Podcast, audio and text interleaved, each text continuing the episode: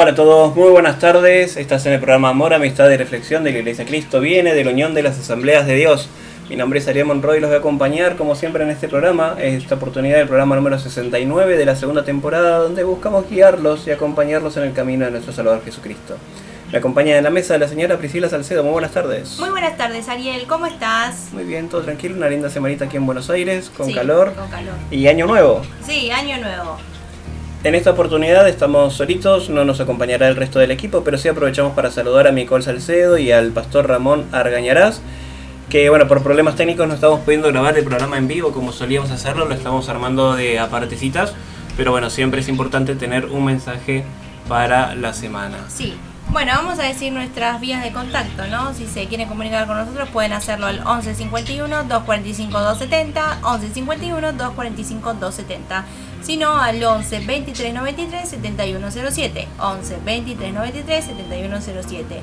Si no, a iglesiauad.belarga.gmail.com iglesiauad.belarga.gmail.com Estamos en Spotify como Amor, Amistad y Reflexión en Facebook como Iglesia Cristo viene de la Unión de las Asambleas de Dios. También tenemos nuestro canal personal de, personal de nuestro conductor que es Ariel Monroy, que ahí nos pueden encontrar en YouTube.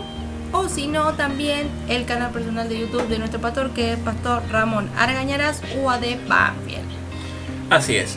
Para el programa de hoy vamos a hablar acerca del el nacimiento de Jesús. Y la Biblia nos habla de Jesús y en estos días en los cuales nuestro pensamiento vuelve a pensar en el pesebre de Jesús, el unigénito de Dios, queremos compartir algunas porciones de las escrituras que nos traen más conocimiento de la única historia completa de Jesús y de la redención que vino a compartir. Bueno, pero antes de arrancar con el programa vamos a escuchar A pesar de mí de Alex Zurdo con Redimidos.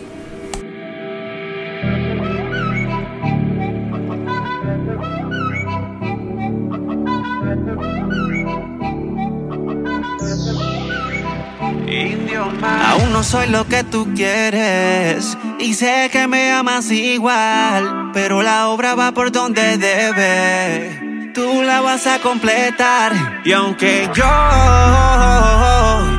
perfecto no soy, estoy donde él quiere que esté, porque a pesar de mí eh, siempre tú estarás. Yo soy para ti. Aunque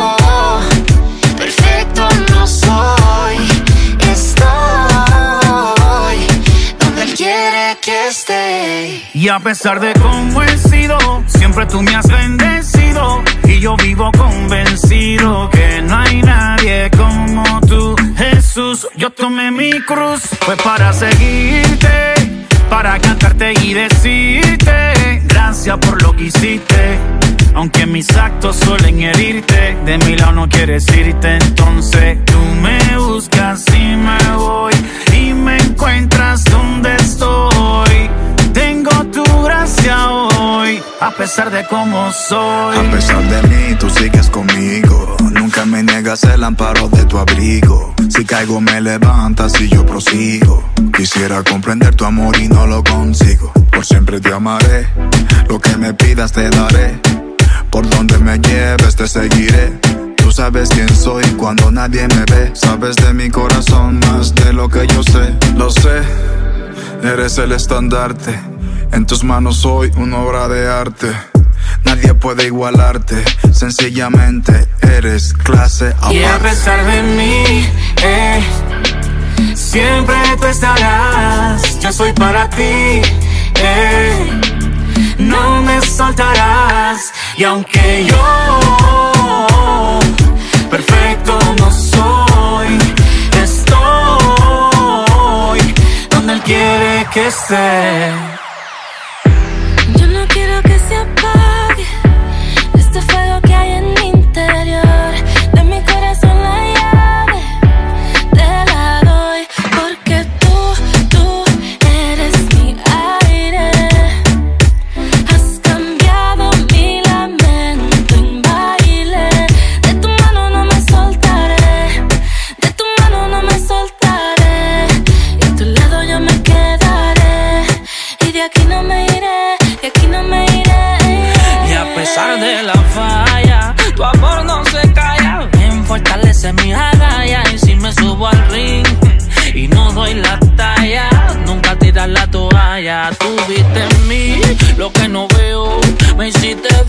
Cuando era un reo. Eres el sol donde bronceo.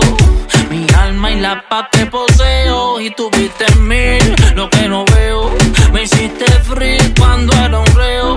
Eres el sol donde bronceo. Mi alma y la paz que poseo. Y de mí, eh, siempre tú estarás. Yo soy para ti, eh no me soltarás, aunque yo perfecto no soy. Estoy donde él quiere que esté. Indio mar, un corazón.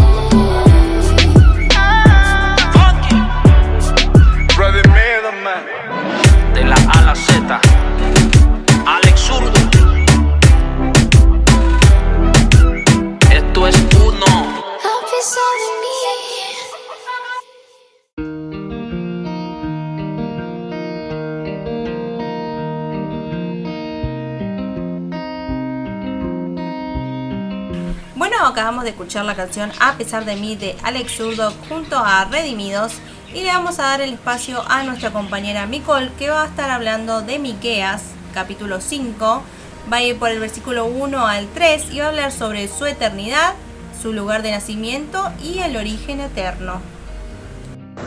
Debido a las fiestas de Navidad y Año Nuevo, el mes de diciembre es uno de los más importantes. Las personas por el hecho de festejar buscan reunirse con sus seres queridos para pasar un momento familiar agradable a pesar de los problemas o circunstancias complejas que están viviendo o que hayan vivido en el año que pasó.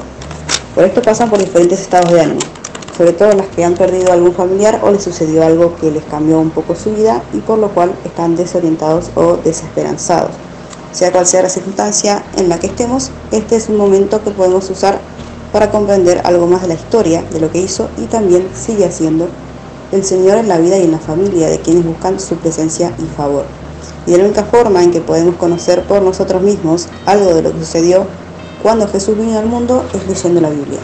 En ella se relata su historia completa, desde la espera del pueblo de Dios por él hasta lo que sucederá cuando vuelva ya no para de nuevo ser crucificado, sino para reunir a todos quienes depositaron su fe en Él para establecer su reino en este mundo. En Miqueas, en el capítulo 5, se habla de Jesús del lugar de su nacimiento. El capítulo tiene como título El reinado del libertador desde Belén. Y dice, rodéate ahora de muros, hija de guerreros nos han sitiado. Con vara herirán en la mejilla al juez de Israel, pero tú Belén Efrata, pequeña para estar entre las familias de Judá, de ti me saldrá el que será Señor en Israel. Y sus salidas son desde el principio, desde los días de la eternidad pero los dejará hasta el tiempo que dé a luz la que ha de dar a luz, y el resto de sus hermanos se volverá con los hijos de Israel. El mensaje del libro de Miqueas habla de juicio y esperanza. Por una parte, las profecías anuncian un juicio sobre Israel por la maldad social, el liderazgo corrupto y la idolatría, y por otra parte proclaman no solo la restauración de la nación, sino la transformación y exaltación de Israel y Jerusalén. Estos mensajes de esperanza y condenación no son contradictorios, porque la restauración y transformación tienen lugar solo después del juicio. Y vendría, como vimos en el capítulo 5, de Belén. Jesús vendría encarnado en hombre con autoridad del Padre para salvar y perder. Es decir, para salvar, restaurar a quienes desde un principio Dios vio que creerían en su Hijo Jesús, y juzgar a quienes no tuvieran corazón para conocer a Dios, al cual hoy lo podemos conocer si buscamos mirar a su Hijo, al que le dio la potestad de perdonar y condenar a la humanidad. Porque todo lo creado, ser humano y demás creación, fue hecho por Él y para Él. Con su venida llegó la luz para el hombre que por sus obras es condenado por quien es esta luz. Así que más allá de las ideas que hay en la sociedad con respecto a lo que sucederá con este planeta, poniendo nuestra mirada en Él, el Espíritu Santo nos va mostrando y convenciendo acerca del juicio que será hecho por el Señor.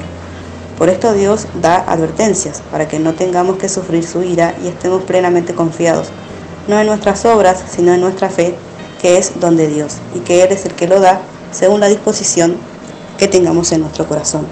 Así que el juicio es seguro si las advertencias no son escuchadas y su provisión por el pecado en el sacrificio de su Hijo es rechazado. Haciendo mención ahora de los profetas del Antiguo Testamento que profetizan acerca de la venida del Señor, así como Miqueas habla del lugar de donde vendría el Salvador como vimos, Isaías predijo que una virgen daría a luz un niño.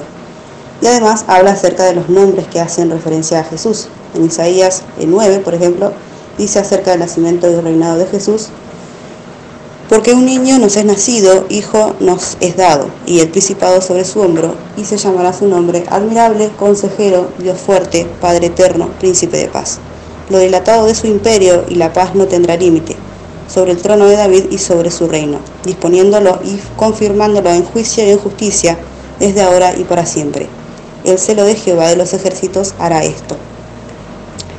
Con respecto a su nacimiento, en Mateo, en el capítulo 1, nos habla del momento en que María también concibe del Espíritu Santo y José decide quedarse con ella a pesar de esta situación.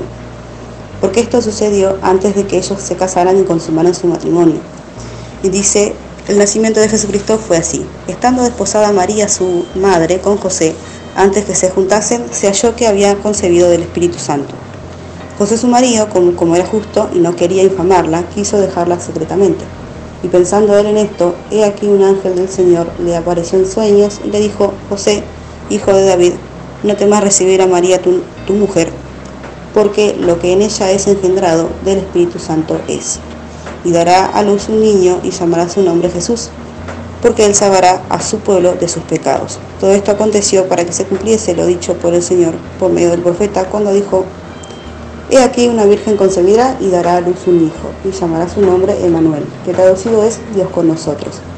Y despertando José del sueño, hizo como un ángel del Señor le había mandado y recibió a su mujer. Pero no la conoció hasta que dio a luz a su hijo primogénito y le puso por nombre Jesús. En el capítulo 2 sigue diciendo, cuando Jesús nació en Belén de Judea, en días del rey Herodes, vinieron del oriente a Jerusalén unos magos, diciendo, ¿dónde está el rey de los judíos que ha nacido? Porque su estrella hemos visto en el oriente y venimos a adorarle. Oyendo esto, el rey Herodes se turbó y toda Jerusalén con él. Y convocados todos los principales sacerdotes y los escribas del pueblo, les preguntó dónde había de nacer el Cristo.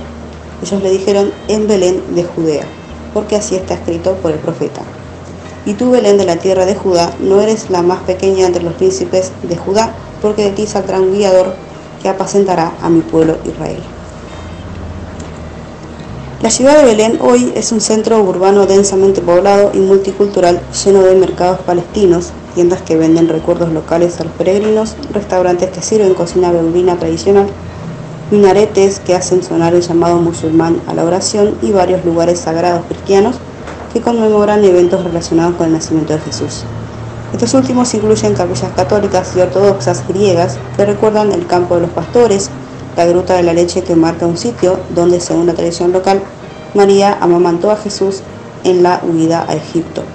Y lo más destacado, la Plaza de la Natividad, un complejo de iglesias de la era bizantina, construido sobre una cueva que durante mucho tiempo se pensó que era el lugar donde Jesús vino al mundo. Para imaginar la ciudad de Belén de la época de Jesús, en la Biblia tenemos información no completa, pero sí nos sirve para entender en qué contexto se cumplió con la promesa tan esperada en el Antiguo Testamento, que también es apoyada por descubrimientos arqueológicos que se hicieron en la zona y también trabajos de excavación. Belén se encuentra a 8 kilómetros al sur de, Jerusalén. En la época del Antiguo Testamento comenzó a desarrollarse como un asentamiento modesto a lo largo de una cresta en forma de media, media luna, en la frontera de la región montañosa de Judea al oeste y el desierto de Judea al este. Durante siglos el pueblo consistió principalmente en un grupo de casas a las que se accedían por un camino de tierra que se bifurcaba del camino de los patriarcas, la principal ruta comercial de norte a sur entre Jerusalén y Hebrón, que traía una cantidad significativa de tráfico interregional de Egipto, Arabia y Siria. Las laderas de las colinas circundantes de Belén y sus campos adyacentes proporcionaron tierras agrícolas fértiles para cosechar trigo y cebada, lo que probablemente le dio al pueblo su nombre hebreo, Belén Efrata, casa de pan o casa de abundancia de pan. Estas colinas inclinadas también contenían huertos de olivos en terrazas, parches expuestos de roca caliza perforada con cuevas naturales y grandes extensiones de maleza natural, todo lo cual hizo que el campo alrededor de Belén fuera ideal para que los pastores locales pastaran rebaños de ovejas y cabras. Y uno de esos pastores del pueblo era David, quien de joven, de joven fue ungido por el profeta Samuel para gobernar sobre Israel, y quien más tarde llegó a simbolizar las esperanzas proféticas de la futura realeza de la nación. En 1 Samuel, en el capítulo 16, dice, Dijo Jehová a Samuel, ¿hasta cuándo llorarás a Saúl habiéndolo yo desechado para que no reine sobre Israel? Llena tu cuerno de aceite y ven, te enviaré a Isaí de Belén, porque de sus hijos me he provisto de rey. En ese momento Dios lo había elegido a David como rey de Israel y como de quien vendría el Señor. Durante el periodo romano temprano, el pueblo de Belén parece haber conservado su carácter agrícola con una pequeña población de familias judías religiosamente observantes que continuaban cosechando sus campos cercanos y apacentando sus rebaños en las laderas circundantes. Sin embargo, bajo el reinado de Herodes el Grande, estos campos y tierras de pastoreo pueden haber sido incorporados al interior económico más grande de Jerusalén, la poderosa ciudad en el cual estaba el templo, en el centro del, del reino de Herodes, y si ese fuera el caso, es posible que gran parte de los productos agrícolas de los alrededores de Belén, así como muchas de las ovejas y cabras que se crían allí, se usaron para suministrar las diversas ofrendas y sacrificios necesarios para el templo de Jerusalén. Además de resaltar la presencia de pastores en los campos cercanos, el relato de Lucas también alude a una casa de pueblo en Belén que compartía características comunes a las casas descubiertas en otras partes de esta región. El trabajo de excavación realizado en la región montañosa de Judea ha demostrado que las casas de personas no pertenecientes a las élites de ese periodo solían tener una o dos salas de estar construidas con paredes de piedra de campo apiladas, techos planos de yeso, suelos de tierra compactada o roca, sobre los cuales se podían colocar esteras de caña para comer y dormir, y un pequeño patio para eh, preparar alimentos. Esta configuración doméstica casi no permitía espacio privado, especialmente cuando se alojaban familias extensas o multigeneracionales. También era común que tales casas se construyeran cerca o sobre cuevas de piedra caliza natural, que podrían reutilizarse como alojamiento para los animales de la familia, ovejas, cabras o burros, tallando en las paredes de la gruta pequeños nichos para lámparas de aceite para proporcionar una luz interior tenue y, y abrevaderos de piedra para dar de beber a los animales. Esta última característica fue casi con seguridad lo que Lucas imaginó cuando descubrió a los pastores viendo al niño Jesús envuelto en pañales y acostado en un pesebre. En Lucas capítulo 2 dice, aconteció en aquellos días que se promulgó un edicto de parte de Augusto César que todo el mundo fuese empadronado. Este primer censo se hizo siendo Sirenio gobernador de Siria, e iban todos para ser empadronados cada uno a su ciudad. Y José subió de Galilea, de la ciudad de Nazaret, a Judea, a la ciudad de David, que se llama Belén, por cuanto era de la casa y familia de David para ser empadronado con María, su mujer, desposada en, con él, la cual estaba encinta. Y aconteció que estando ellos allí, se cumplieron los días de su alumbramiento, y dio a luz a su hijo primogénito, lo envolvió en pañales y lo acostó en un pesebre, porque no había lugar para ellos en el mesón. Había pastores en la misma región que velaban y guardaban las vigilias de la noche sobre su rebaño. Y aquí se les presentó un ángel del Señor, y la gloria del Señor los rodeó de resplandor, y tuvieron gran temor. Pero el ángel les dijo, no temáis porque aquí os doy nuevas de gran gozo, que será para todo el pueblo, que os ha nacido hoy en la ciudad de David un Salvador, que es Cristo el Señor. Esto os servirá de señal. hallaréis al niño envuelto en pañales acostado en un pesebre. Y repentinamente apareció con el ángel una multitud de las huestes celestiales que alababan a Dios y decían, Gloria a Dios en las alturas y en la tierra paz, buena voluntad para con los hombres. El Evangelio de Mateo también enfatiza el tenso contexto político del siglo que lo rodeaba. En esta época existía una dinastía llamada Herodiana. Herodes el Grande fue nombrado rey de los judíos por el Senado romano para gobernar la región de Judea en su nombre. Y a pesar de su poder real y sus ostentosas demostraciones de grandeza, que aún se pueden ver en sus monumentales proyectos de construcción en toda la región, Herodes era plenamente consciente de que muchos judíos lo veían como un gobernante ilegítimo designado por una entidad extranjera y que muchos anhelaban el regreso de un rey de la línea de David para reemplazarlo. Este rey murió antes de la venida de Jesús, así que no se sabe cuál de los Herodes de esta dinastía estuvo en la época como rey.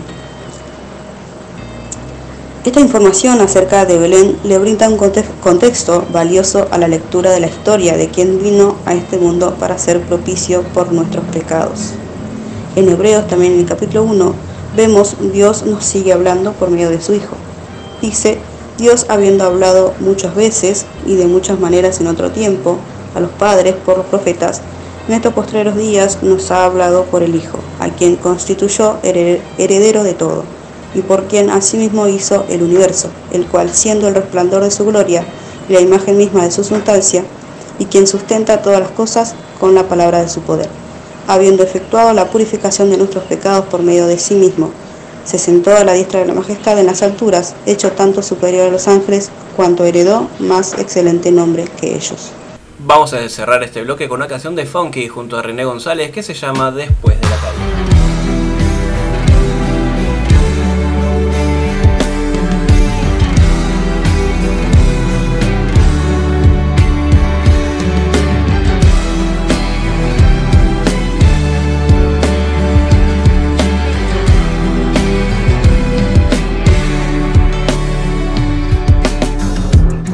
caída. de la caída, ¿quién es el que queda?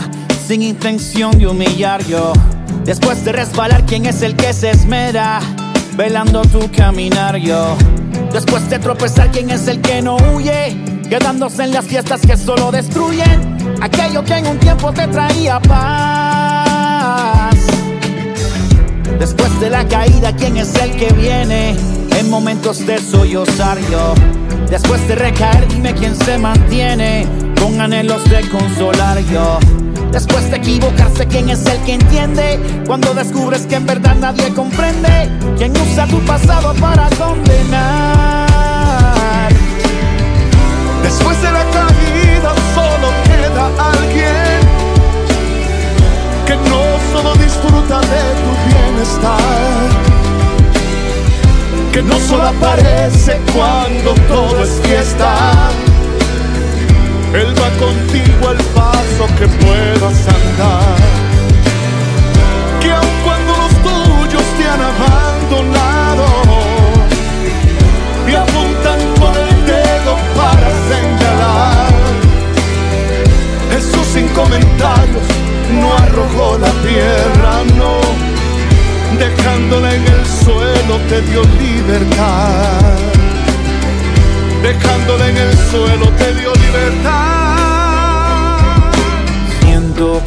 persiguen que solo me afligen cada día más. Y no entiendo qué es lo que reciben, por más que castiguen, no comprenderás. Y lamento tanta decadencia en esa paciencia que hay que demostrar. No te miento, hablo con vivencia por las experiencias que he sufrido ya. Y presiento que lo que me espera es una trinchera para batallar contra viento y contra marea, en contra de las lenguas que quieren condenar. Y el tormento que me martiriza nunca tiene prisa para descansar. Mi sentimiento termina hecho trizas, escombros y cenizas, difícil de aguantar, pero después de la caída solo queda alguien disfruta de tu que no solo aparece cuando todo es fiesta. Él va contigo al paso que puedas andar. Que aun cuando los tuyos te han abandonado y a punto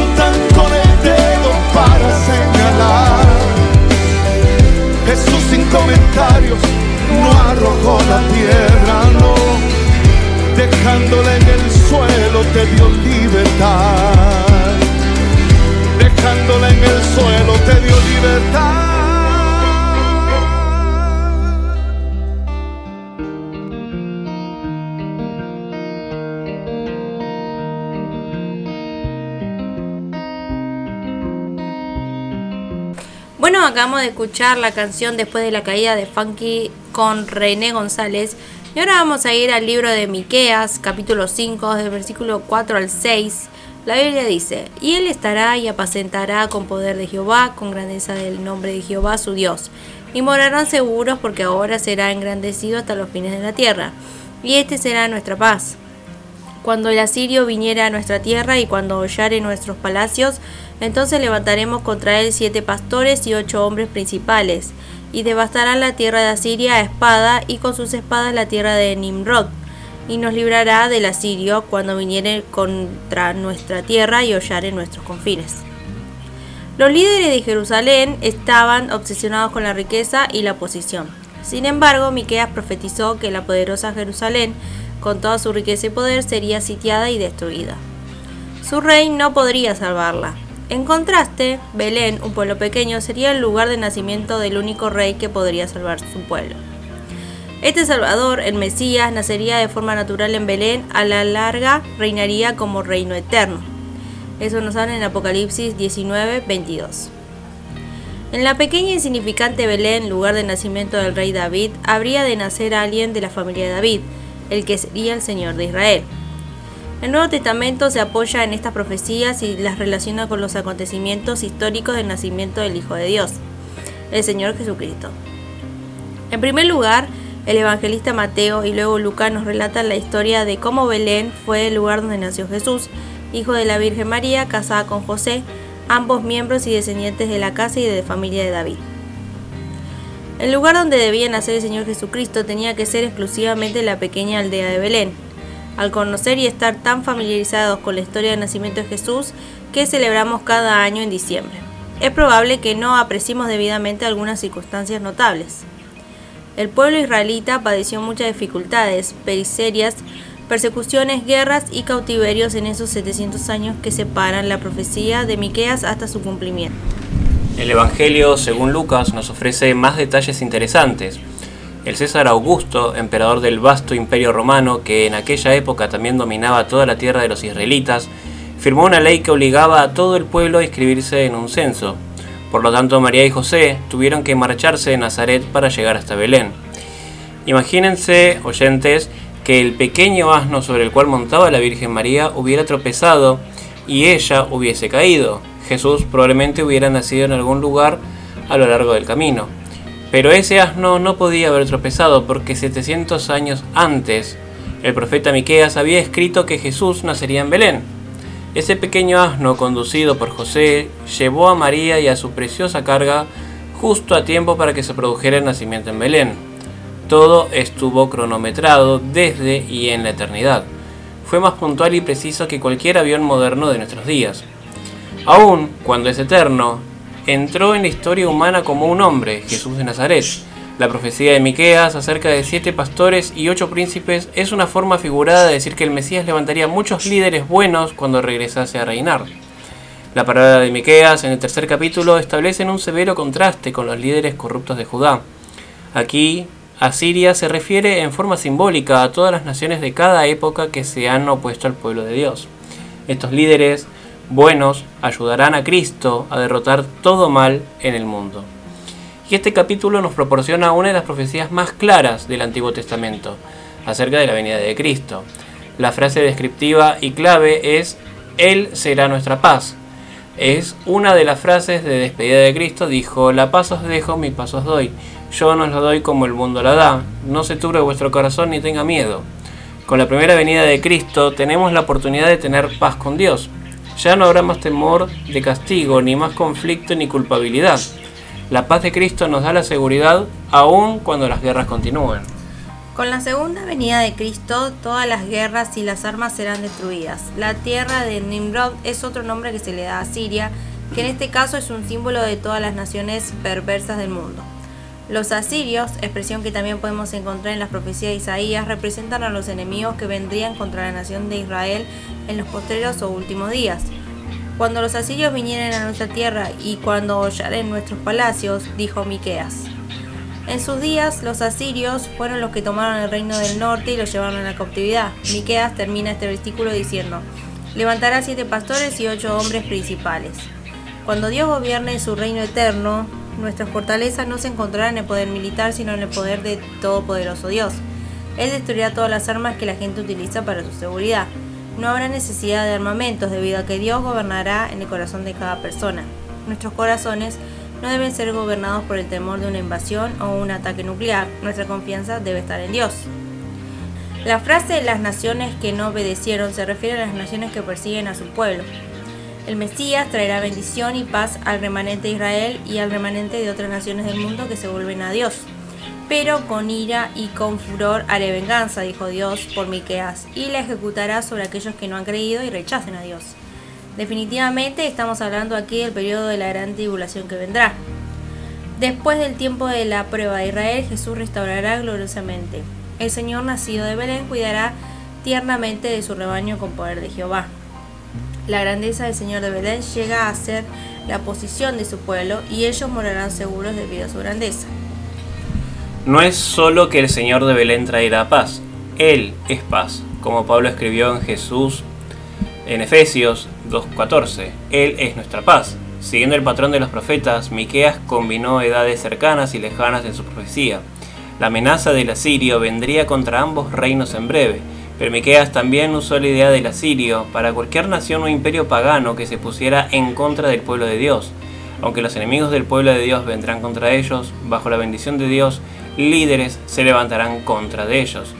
Dios a menudo obra de esta manera para librarnos de nuestros enemigos. Vamos a cerrar este, esta tanda con una canción de Miel San Marcos junto a Marco Barrientos que se llama El Poderoso de Israel. Y de noche cantaremos celebrando su poder con alegría de corazón. como el que va con la flauta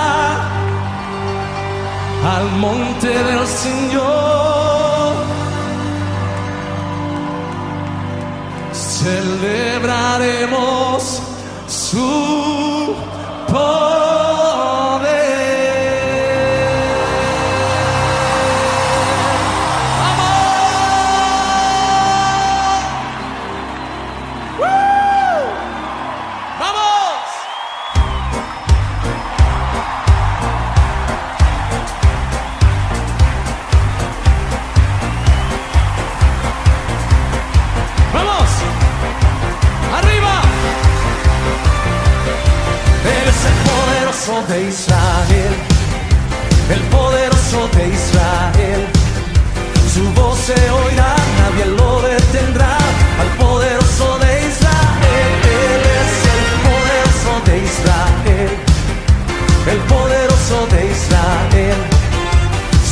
se oirá, nadie lo detendrá. Al poderoso de Israel, y de noche cantaremos celebrando su poder con alegría de corazón, como el que va con la flauta monte del Señor, celebraremos su poder. Él es el poderoso de Israel, el poderoso de Israel. Su voz se oirá, nadie lo detendrá, al poderoso ojos de los ciegos se abrirán, ellos verán, los oídos de los sordos oirán el cojo saltará, con el arpa danzará, la lengua de los mudos cantará.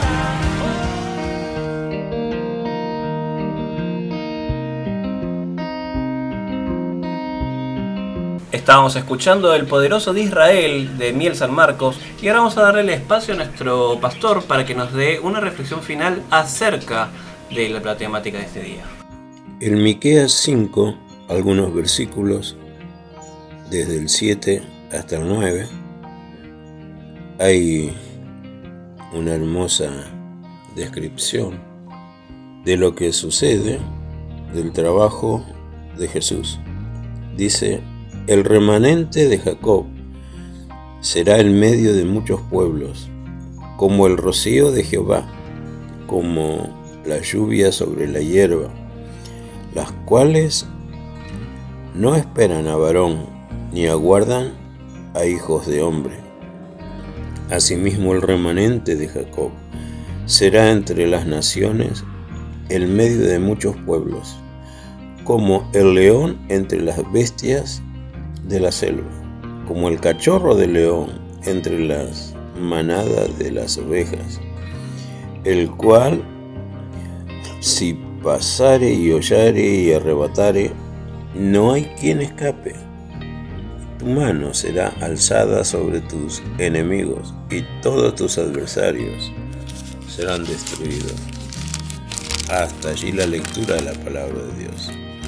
Pero no podemos soslayar el contenido real del capítulo de la profecía de Miqueas y también del contexto general de la escritura. La Biblia es el libro de profecías y termina precisamente con la profecía del profeta mayor de todos. Estamos hablando de Jesucristo. Apocalipsis dice así, profecía de Jesucristo que Dios le dio a Juan para instrucción y conocimiento de todos sus siervos. Y como estamos hablando en el programa actual, detalles de Jesús, aunque ya hemos pasado los días en los cuales cada familia que cree en la obra de Dios, obra máxima del amor de Dios, al enviar a su Hijo Jesús al mundo, ha recordado en la Nochebuena y en la Navidad. Todavía con el recuerdo bien vivido de lo que cada uno festejó. No nos hace mal fijar en nuestra mente detalles de Jesús y se ha hablado mucho en el transcurso del programa, conocimientos básicos y nuevos conocimientos a los que no tienen el hábito de leer mucho de la historia de Jesús, que es la única historia completa que está en la Biblia que habla precisamente de Jesús y su bendita obra redentora. Ya sabemos que Miqueas profetizó que la localidad elegida por Dios para enviar a su hijo es Belén, una pequeña aldea, y es significativo, no solamente por lo que representa el nombre de Belén Efrata, sino también por el lugar. Este capítulo dice, rodéate de muros, tú que eres pequeña, para estar entre las familias de Judá. De ti me saldrá el, guía, el guiador, de ti me saldrá aquel cuyas salidas son desde el principio de los días de la eternidad. Y hay un concepto allí marcando tiempo y eternidad. Cuando dice días de la eternidad está haciendo alusión a la forma que tenemos hoy de medir el paso del tiempo, días. Las palabras bíblicas cuando se puso en vigencia esto, que serían como señal para el paso del tiempo, juntamente con todo lo que se ha formado y que para nosotros en sentido general es la naturaleza. La naturaleza fue creada por Dios, es sostenida por Dios y sabrá Dios qué hace con su maravillosa naturaleza.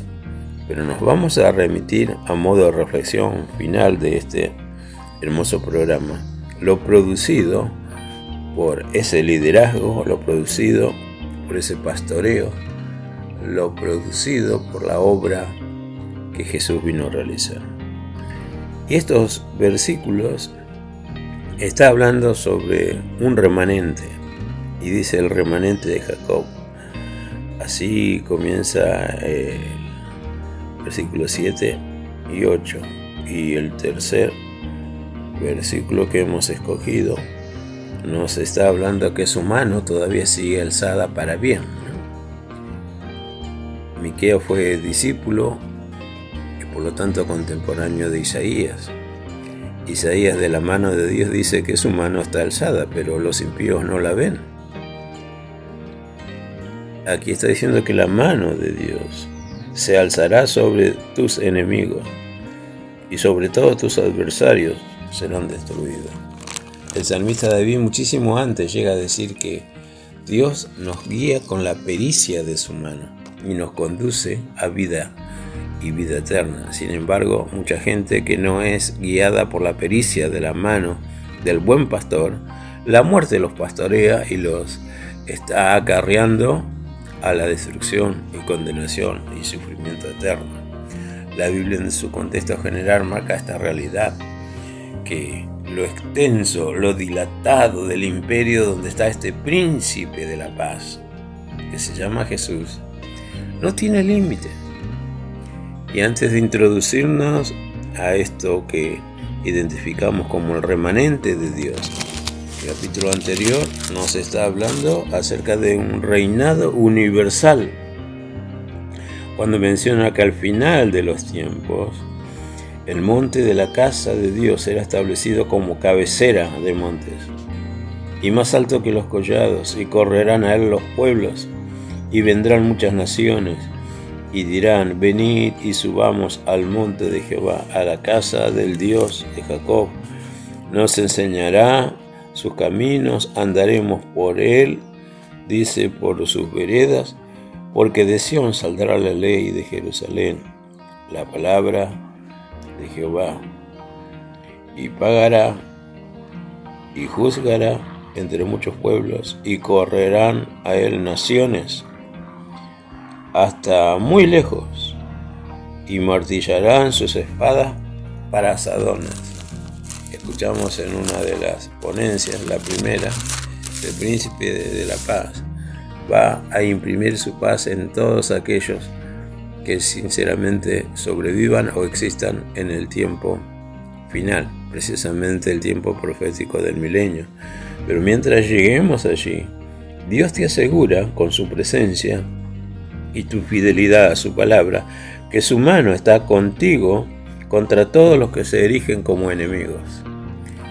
Te habla no solamente a nivel pueblo, porque no son palabras directas a la descendencia carnal de Abraham, también es para la descendencia espiritual, los que por la fe estamos en este camino y sostenidos precisamente con la fuerza, con los recursos, sobre todo con la presencia de Dios. Dios está con nosotros. Yo no sé cuáles son las circunstancias difíciles que tienes que resolver. No sé si a nivel intimidad, no sé si a nivel de qué, pero sí sé que Dios ha prometido que su presencia es un hecho. Y te aseguro que su mano se alzará sobre tus enemigos y sobre todos tus adversarios. Comprobar la presencia de Jesús es hablar con Él, es estar a tono con Él es entender que el diálogo franco, directo y sincero es ameno, fácil de entender. Y si hace difícil, sabrá Dios arreglársela para que lo pueda entender. Que Dios nunca vea en nuestro interior el ser tardos de corazón, tardos para oír y tardos para entender. Que Dios vea todo lo contrario, un corazón dispuesto conocerle, proseguir en conocerle, para entender y andar en su santo y bendito camino. Jesús no quiere estar en un recuerdo a modo de una obra de escultura o un cuadro. Jesús nunca quiere ser representado. Jesús quiere estar en forma presencial, práctica, directa. Y si realmente nosotros queremos entender que la Biblia dice que porque Jesús está con nosotros, su amor que excede todo conocimiento hace posible derivar todo para bien. Entonces cultivemos una mejor relación con Él y vamos a entender que entonces sí, cuando el amor de Dios prima, todas las cosas nos enseñan a bien, nos ayudan para bien. Podemos, podemos ver la mano de Dios alzada, podemos entender que Dios tiene una meta, un propósito práctico, un propósito que lo podemos visualizar. A menudo muy a nivel general mencionamos, Dios nos enseñe a traer parte de la gloria venidera para comparar que, si fuera posible, las aflicciones presentes no se comparan con lo que entre nosotros ha de manifestarse. El siervo con mayúscula nos enseña a ser verdaderos siervos de Él. El amigo mayor nos enseña qué es la verdadera amistad y nos marca con su amor y con su fuego que se renueva constantemente con su presencia, con su gracia, con su divino poder. Dios hace maravillas. No es un sentido genérico solamente mencionar Dios es el único hacedor de maravillas. Dios es el único que hace milagros. Dios te desafía por su palabra. Clama a mí, yo te responderé y te enseñaré cosas grandes y ocultas que tú no conoces. Y entonces vamos a descubrir que Dios está interesado en que sus hijos corramos al bien, que valoremos su misericordia y que si nadie quiere, ponele que nadie de mi mundo conocido quiera a Dios. Bueno, querelo vos, entendés vos. Y descubrí que Dios no miente, que Dios habló y que Dios sostiene lo que habló. Y recordás que en estos días estábamos oyendo el hecho de acordarnos de su palabra, así como Él nos da ejemplo de acordarse de sus pactos concertados con todos aquellos que nosotros parece solo son personajes bíblicos, Abraham, Jacob, eh, Israel, la descendencia de las doce tribus, el paso a través del tiempo, cómo es que fue derrotado, pretendido ser aniquilado, pero Dios los volvió a unir y Dios todavía tiene su programa de redención para Israel como nación, para Israel como descendiente carnal de su amigo Abraham. En fin, cuánto necesitamos conocer a Jesús. Si para muchos Jesús es el gran desconocido, que no lo sea para vos. Que cada día camines con Él entendiendo el valor de su presencia y entendiendo que todavía el trabajo de Jesús está activo. Dios trabaja, sus hijos trabajan porque el papá querido, el papá celestial, trabaja. Bendiciones para todos, nos estamos encontrando. Un abrazo, lluvias de bendiciones.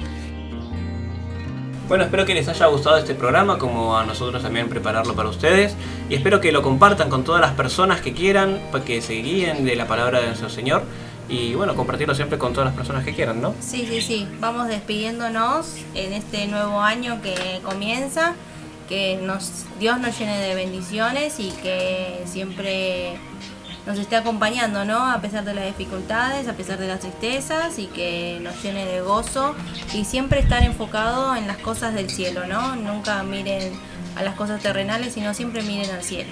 Este año nuevo que comienza, entreguen todas sus dolencias, todas sus cargas a Dios y puedan ustedes disfrutar de un muy lindo año. Sí. Aprovechamos para saludar también a todo el equipo, a Micole, al pastor y bueno, a todas las personas que nos ayudan y también a toda nuestra iglesia, la iglesia UAD de Banfield. Sí. Y bueno, los saludamos a todos. Hasta la semana que viene. Si lo que es